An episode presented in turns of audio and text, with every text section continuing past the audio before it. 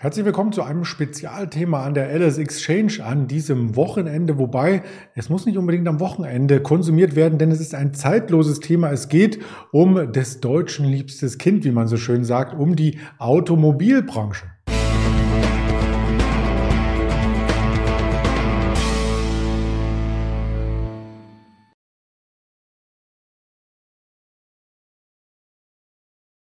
Die große Frage in dem Zusammenhang ist Autobranche Krise oder Chance? Das möchte ich gern mit Ihnen zusammen erörtern. Mein Name ist Andreas Bernstein von Traders Media GmbH und als Gesprächspartner habe ich den Daniel Saurens hier zu Gast, den ich recht herzlich begrüße. Hallo Daniel. Hallo Andreas. Ja, wir haben ja ansonsten eher die Ehre, über den Markt als solches zu sprechen, was sich intraday ereignet, was in einer Woche passiert. Aber die Automobilbranche ähm, ist ja eine der Schlüsselbranchen in Deutschland und da gibt es Ableitungen, die die nächsten Monate, vielleicht auch Jahre betreffen, oder? Ja, ganz genau. Und vor allen Dingen entwickelt sich die deutsche Autobranche aktienseitig äh, ja mitunter noch mal dynamischer als der DAX oder der MDAX an sich. Was heißt, äh, die sind als zyklische Aktien äh, ja häufig noch über Gebühr betroffen. Also wenn die Märkte richtig ins Taumeln kommen, dann sind es nicht unbedingt Aktien, ähm, wie Bayer oder der defensive Konsumgüterbereich, der da äh, richtig äh, mit Schmackes nach unten rauscht, sondern es sind dann mitunter die Autobauer, weil jeder weiß, ähm, die sind so ein bisschen Flaggschiff natürlich für die deutsche Industrie. Also wenn es der Industrie gut geht, geht es den Autobauern gut und äh, das Ganze auch umgekehrt, ja. Mhm.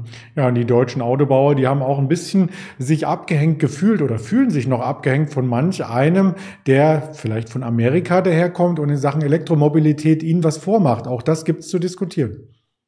Ja, ganz genau. Ich meine, Tesla hat jetzt äh, in Grünheide grünes Licht, also doppeltes Grün, wenn man so will. Ähm, schlägt sich auch, da kommen wir später zu, äh, aktienkursseitig ja gar nicht so schlecht. Und äh, Elon Musk hält auch die äh, Maschinerie am Laufen in Sachen äh, Newsflow. Aber innerhalb des gesamten Autobereichs diskutieren wir ja leider jetzt seit zwei Wochen über ein ganz neues Thema. Und äh, damit müssen wir leider wohl auch starten. Ne?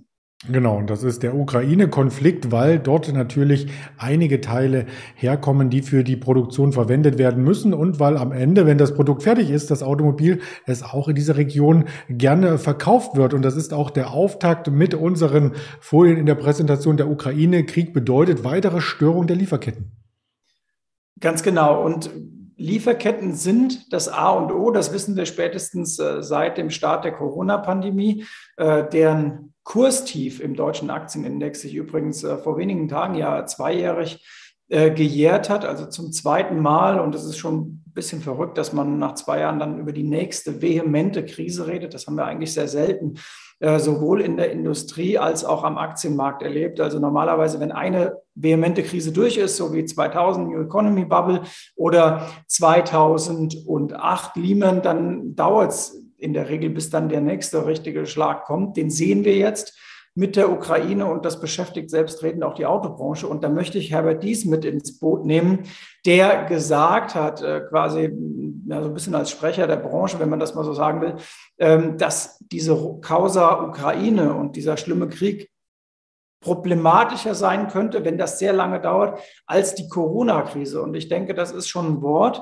und das versuchen die Börsen auch irgendwie klar zu kriegen. Das ist auch der Grund, warum wir nach Corona das zweite Mal so einen vehementen Rutsch in kurzer Zeit gesehen haben. Ich meine, man darf sich das mal äh, oder man muss es sich noch mal vorstellen. Wir sind Anfang Januar vor acht Wochen noch bei 16.300 im DAX gewesen und reden dann über eine 12.400, 12.300 Intraday in der Handelswoche, in der ersten Handelswoche im März. Also mal eben 4.000 Punkte weniger. Äh, das kann man auch nicht mehr Korrektur nennen, weil aufgrund des kurzen Zeithorizonts ist es ein Crash gewesen. Und auf der Einzelaktienseite sieht man es ja auch, ob bei Autobauern oder auch auf äh, Zuliefererbranchen oder auch in äh, ganz anderen Branchen, wenn man eine Lanxess reinnimmt, ähm, ist es evident. Und äh, das müssen die Börsen verarbeiten und das geht auch mit Volatilität einher natürlich und die wirkt auch auf die Autobauer durch. Mhm. Ja, und die Lieferketten, die dürften uns ja, haben uns schon vorher beschäftigt, die dürften uns auch dann, wenn die Ukraine-Krise sich äh, vielleicht dann aufgelöst hat, wenn dort wieder Frieden eingekehrt ist, auch noch länger. Da gibt's ja gewisse Staus, die dann bei der Produktion weiterhin bremsen. Genau, und wir haben im Februar ja gehört, der deutsche Auftragsbestand bei den Automobilen ist auf einem mehr Jahrzehnte hoch. Also es ist nicht so, dass es irgendwie an der Nachfrage gemangelt hätte oder mangeln würde, sondern man bekommt nichts. Und äh, das sieht man ja auch äh, beispielsweise bei Volkswagen, äh, die für ihre ganze Gruppe ja gesagt haben, Achtung, bei Plug-in-Hybriden und auch bei verschiedenen anderen Modellen, Full Stop, wir können nicht mehr leisten äh, oder versprechen, dass ihr die jetzt bestellten Automobile bis 31.12.2022 überhaupt haben werdet. So, und für Deutschland konkret bedeutet das ja, da hängen ja auch Förderungen dran. Also beispielsweise die Förderung für die Plug-in-Hybride läuft Ende Dezember diesen Jahres aus. Das heißt, Zulassungsdatum entscheiden. Wenn mein Auto dann irgendwie im April 2023 kommt, fällt mir vielleicht wieder die Kalkulation hinten runter, weil ich möglicherweise mit ein paar tausend Euro Förderung gerechnet habe. Und das sind einfach Komponenten und Faktoren, mit denen hat niemand gerechnet vor ein paar Jahren. Da war es klar, du bestellst ein Auto, das dauert je nach Komplexität des Modells oder nach Beliebtheit, vielleicht drei Monate oder vier Monate, dann ist der Käse gegessen. Aber das sehen wir weltweit, diese Lieferkettenproblematik. Ähm, konkretes Beispiel jüngst. Ich war ja äh, mehrere Wochen in Südafrika. Ich kenne da, weil ich da häufiger bin, auch so ein paar Produktionsstandorte, beispielsweise in Port Elizabeth ist ja äh, kontinental sehr stark. Da gibt es auch andere deutsche Firmen, die ansässig sind. Und es gibt auch rund um Kapstadt und rund um PI, das auf Afrika, ähm, das auf in, in neuer afrikanischer Sprache, südafrikanischer Sprache jetzt anders heißt, aber das Wort habe ich nicht auf der Zunge, und deswegen sage ich noch PI nach alter ähm, äh, Aussageweise. Da gibt es Stellplätze für gebrauchte LKWs. So, das ist jetzt erstmal relativ langweilig, weil normalerweise stehen da ein Haufen LKWs, die kannst du dir äh, auf einem unbürokratischen Weg gebraucht kaufen. Dieses Mal der Platz ratzeputze leer. Und im Normalfall reden wir da über 500 bis 1000 gebrauchte LKWs. Dieses Mal waren das zwei Handvoll. Und ähm, ich habe mich jüngst unterhalten mit jemand, der bei Daimler Trucks in verantwortlicher Position ist. Es gibt in Europa ein System, da kann, kann man sehen, welche Daimler-LKWs gebraucht sind, zum Beispiel an welchen Standorten verfügbar. Und normalerweise kannst du da zwischen einer ordentlichen vierstelligen Zahl aussuchen und sagen, ich brauche mal eben einen Actros oder was auch immer, und dann kriegst du den. Jetzt Tabula rasa. Es gibt auf dem Gebraucht-Lkw-Markt nichts, nada. Vielleicht mal zwei Dutzend Fahrzeuge, das war's. Die musst du dir dann irgendwo in Polen eins holen, wenn du in Italien eins brauchst. Mega kompliziert.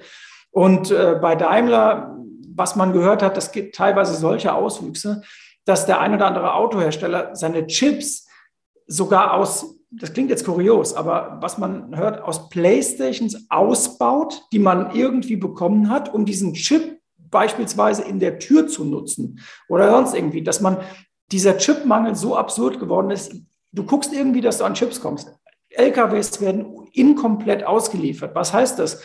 Man sagt dem Kunden, also entweder kriegst du gar keinen LKW oder es funktioniert halt Tool A, B, C oder D nicht. Das rüsten wir irgendwann mal nach.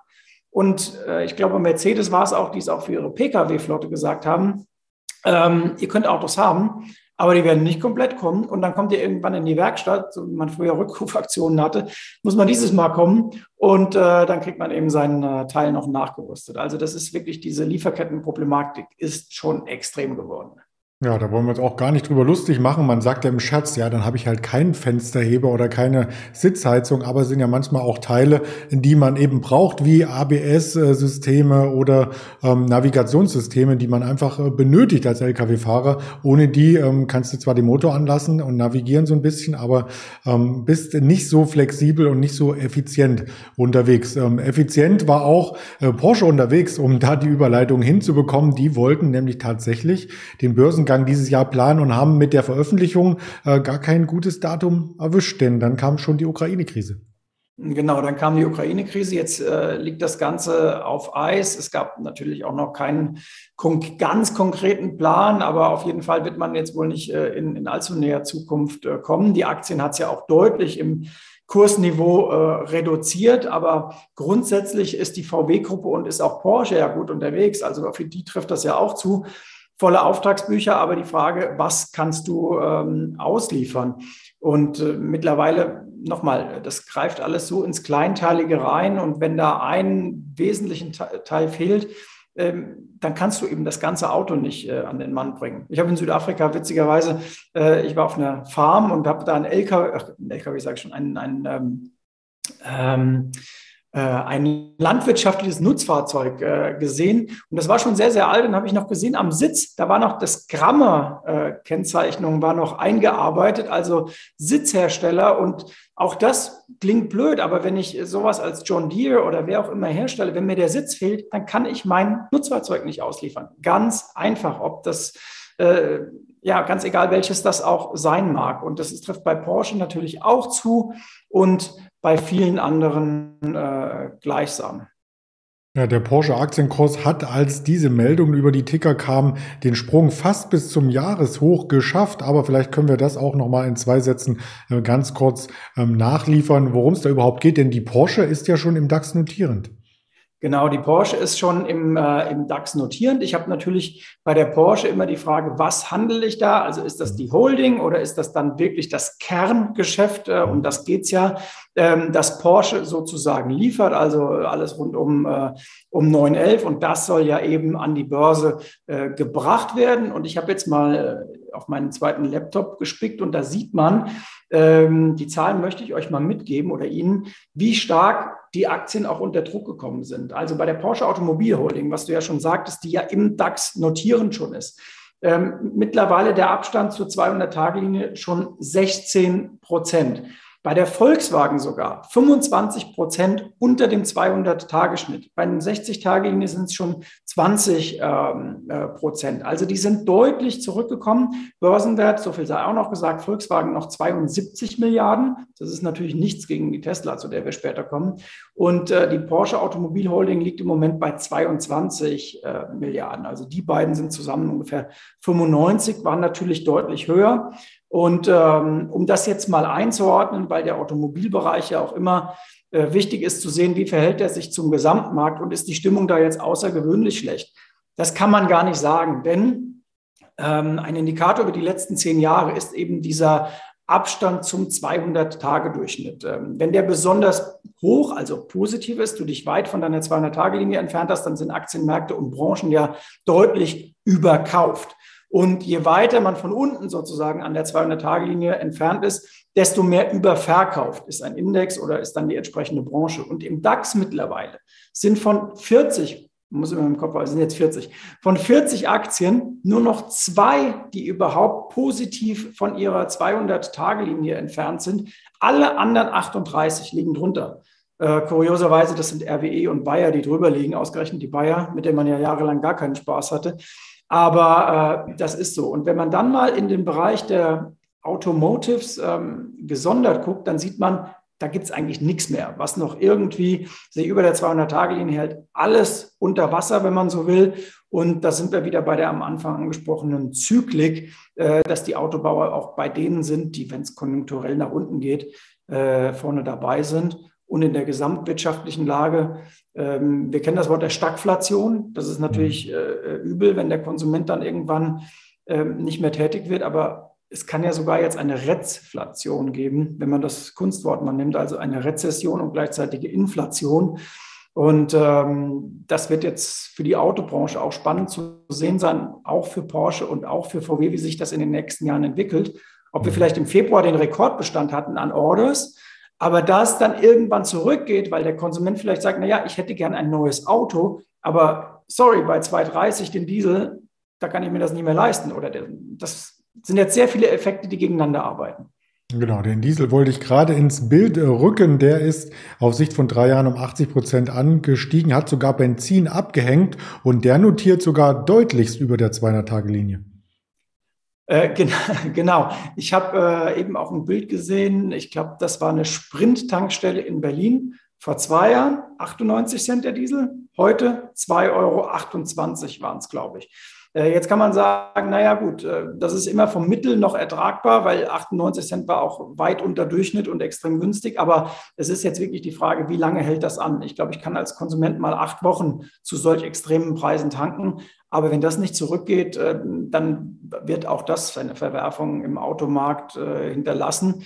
Könnte natürlich dann, wenn ich auf die nächste Folie schon spicke, den E-Automarkt wiederum äh, beflügeln. Äh, habe ich auch gerade einen Bekannten gestern gesprochen, der so ein bisschen suffisant sagte, naja, ich habe jetzt mein, was weiß ich, glaube ID3 in der Garage stehen und ähm, zu den alten Stromkonditionen, die ich noch habe, tanke ich den jetzt mal voll. Und äh, den, macht, den macht natürlich der Dieselpreis relativ wenig aus. Mhm. So ist es. Aber viele fahren eben mit Diesel, gerade die Lieferbranche, die Postautos und, und, und. Also die kommen da nicht umhin, können nicht so schnell wechseln. Aber du hast schon die Folie angesprochen mit den Top-E-Autos in Deutschland aus dem vergangenen Jahr. Da stand ganz oben ein Tesla.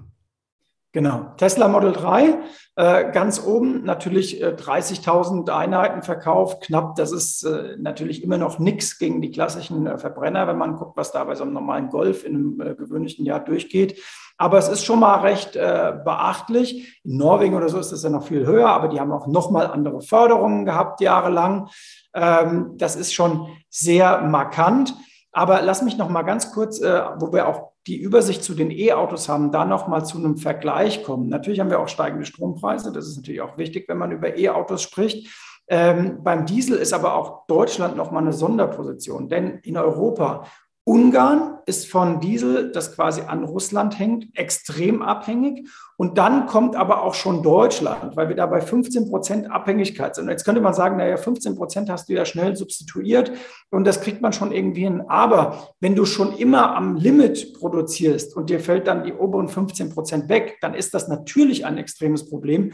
Und das sorgt dann dafür, dass zum Beispiel in Deutschland der Diesel viel, viel stärker geklettert ist, als das zum Beispiel in Spanien der Fall ist, wo die Abhängigkeit von Russland in dem Bereich deutlich niedriger ist oder auf den Kanarischen Inseln oder sonst wo. In Südafrika, das kann man auch mal als Vergleich nehmen, ähm, im Januar noch 160 Rand der Liter ähm, Benzin oder Diesel. Und jetzt, ähm, als ich dann weg bin, waren es so 210, 215 Rand. Äh, und das sieht man ja auch schon in einer prozentualen Steigerung, gewisse Nähe zu Russland auch, auch politisch, dass das auch in so einem Schwellenland äh, durchschlägt. Und hat man eine ganz gute Richtung. Also es ist nicht nur Deutschland, sondern auch andere Länder, in denen das äh, eine große Rolle spielt. Ja, und wenn man sich diese einzelnen Zulassungszahlen, auf die wir auch schon eingegangen sind, nochmal auseinander nimmt, beziehungsweise im Zeitablauf anschaut, ähm, wie stark der E-Automarkt zugenommen hat, dann könnte man daraus schlussfolgern, dass der noch viel, viel stärker wachsen kann. Natürlich, der wird natürlich auch politisch gefördert, stärker wachsen. Da sind wir auch bei dem, was ab 2023 passiert, wenn zum Beispiel die Plug-ins nicht mehr so stark äh, gefördert würden, sondern nur noch die reinen Elektroautos. Plug-in-Hybrid ist ja sowieso eine relative Mogelpackung. Es gibt da genug Studien, dass viele Leute ähm, den Stromstecker überhaupt nie äh, auspacken, sondern das Ding einfach auf normaler Verbrennung fahren. Äh, ist ja auch sehr viel große Autos, die als Dienstwagen laufen und da sagen ziemlich äh, viele, die sich dann clever fühlen, naja, dann nutze ich doch die Tankkarte äh, und weil aufladen muss ich eigentlich zu Hause und das spare ich mir. Da fahre ich das, doch Ding, das Ding doch einfach im anderen Modus. Also das könnte sich verändern und dann geht es natürlich Richtung reine äh, Elektromobilität. Und das ist ja auch der politische Wunsch, muss man ja ganz klar sagen. Ähm, wie man das mit der Versorgung dann hinbekommt, das muss die Politik sich ja auskaspern und auch mit äh, so einer Art äh, Versorgung in Richtung Ladenetz. Da fällt mir eine Compleo-Aktie rein, die da vielleicht ein, die da vielleicht interessant sein könnte. Ähm, wird auch immer wieder diskutiert, wenn es äh, um das Batteriethema geht, aber ohne Zweifel, also E-Auto-Bereich ähm, wird weiter wachsen. Ja, dafür sprechen dann die Zulassungszahlen. Da kommt ja vielleicht jetzt auch durch die äh, Chip-Mangel-Situation ein, ein, gewisser Puffer rein, der sich dann aber nach oben, wenn wieder alles ausgeliefert werden kann, entlädt. Mhm, ganz genau. Ja, das, äh, das könnte gut passieren. Ja. Apropos entladen, das kann man auch öfters beim Kurs von Tesla sagen. Der hat sich einmal auf der Oberseite entladen, das Chartbild. Wir haben schon ganz kurz über den Elektroauto-Pionier gesprochen. Ähm, da standen wir ja bei weit über 1000 Euro und äh, sind von dem Niveau aber wieder ordentlich nach unten gelaufen auf das Hoch, was wir im Januar 2021 gesehen haben. Ist das nur eine gesunde Konsolidierung oder vielleicht sogar ein Richtungswechsel?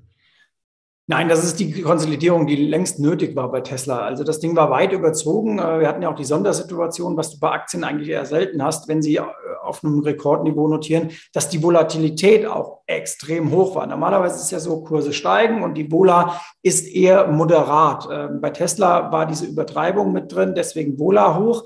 Äh, das heißt aber bei der Tesla-Aktie auch, dass da zum Teil halt auch der Derivatebereich sehr, sehr spannend ist, weil hohe Volatilität ja auch wiederum abgeleitet werden kann in verschiedene Anlagestrukturen oder Hebelpapiere, die man dort äh, finden kann, die auch auf verschiedene Renditearten schielen, Seitwärtsrenditen. Und die Tesla-Aktie ist erstmal gesund korrigiert. Und man sieht ja auch am Chartbild ganz gut, langfristiger Aufwärtstrend ist da das Thema, dass der ähm, noch irgendwie hält und nicht signifikant unterschritten wird.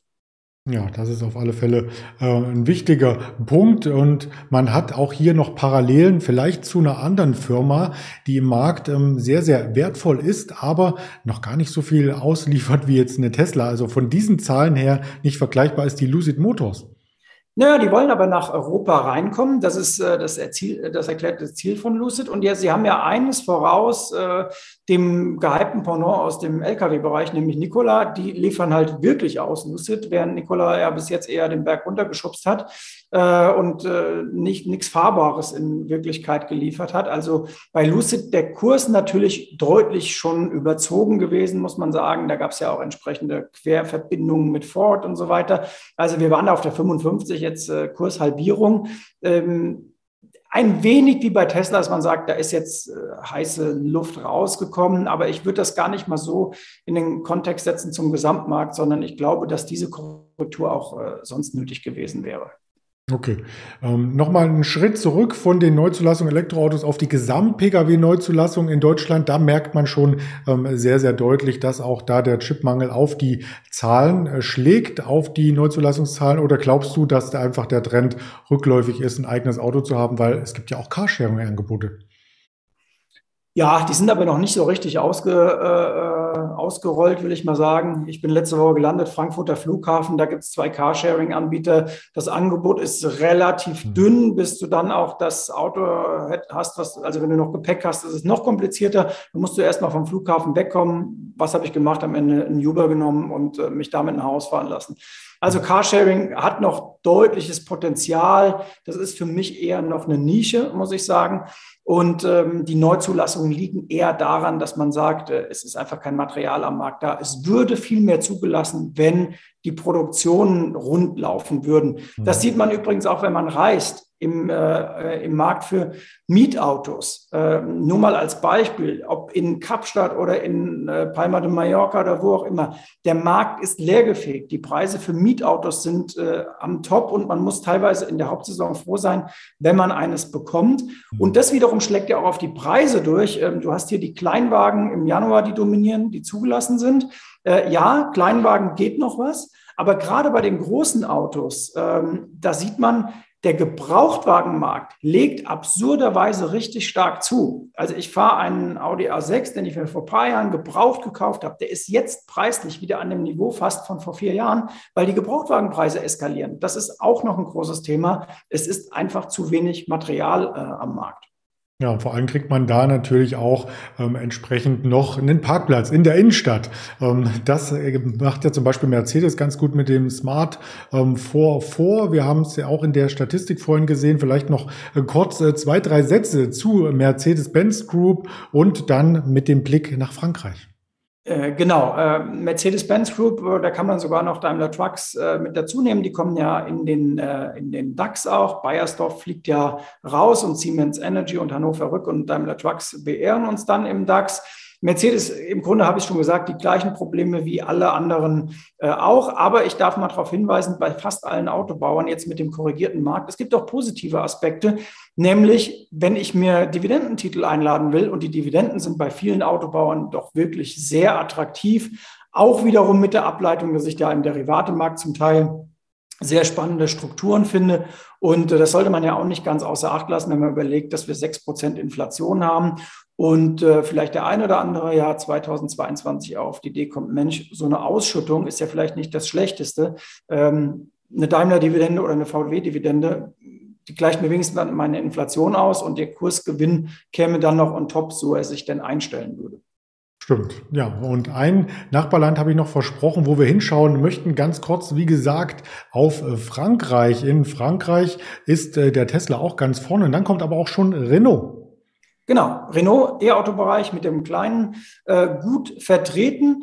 Und äh, Renault hat ja diese Massenschiene auserkoren. Es gibt ja im E-Mobilitätsbereich im Grunde genommen, entweder gehe ich in die eine Richtung und sage, ich will Masse liefern, oder ich gehe in den Bereich ähm, groß, aber fein, muss man sagen, denn das ist ja im Grunde das, was äh, Tesla liefert oder auch Porsche mit seinen E-Modellen ähm, oder auch Audi. Äh, das sind ja eher die äh, hochmarschigen Modelle, will ich mal sagen, bei denen man in den nächsten Jahren wahrscheinlich auch gute Marge ziehen kann.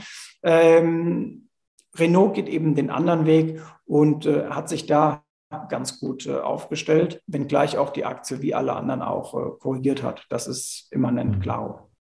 Ja, die werden wir in den kommenden Berichterstattungen auch immer mit berücksichtigen. Gern noch einmal im Detail in diversen Wocheninterviews. Wir sehen uns immer am Dienstag bei der LS Exchange und das können Sie auf den folgenden Kanälen YouTube, Twitter, Instagram, Facebook noch vertiefen. Aufgezeichnet wurde es auch als Hörvariante für dieser Spotify Apple Podcast. Also gerne hier auch noch mal reinschauen. In diesem Sinne ganz lieben Dank für diesen Branchen-Spezialüberblick an dich, Daniel Saurens, und schon mal eine freie Fahrt die nächsten Wochen.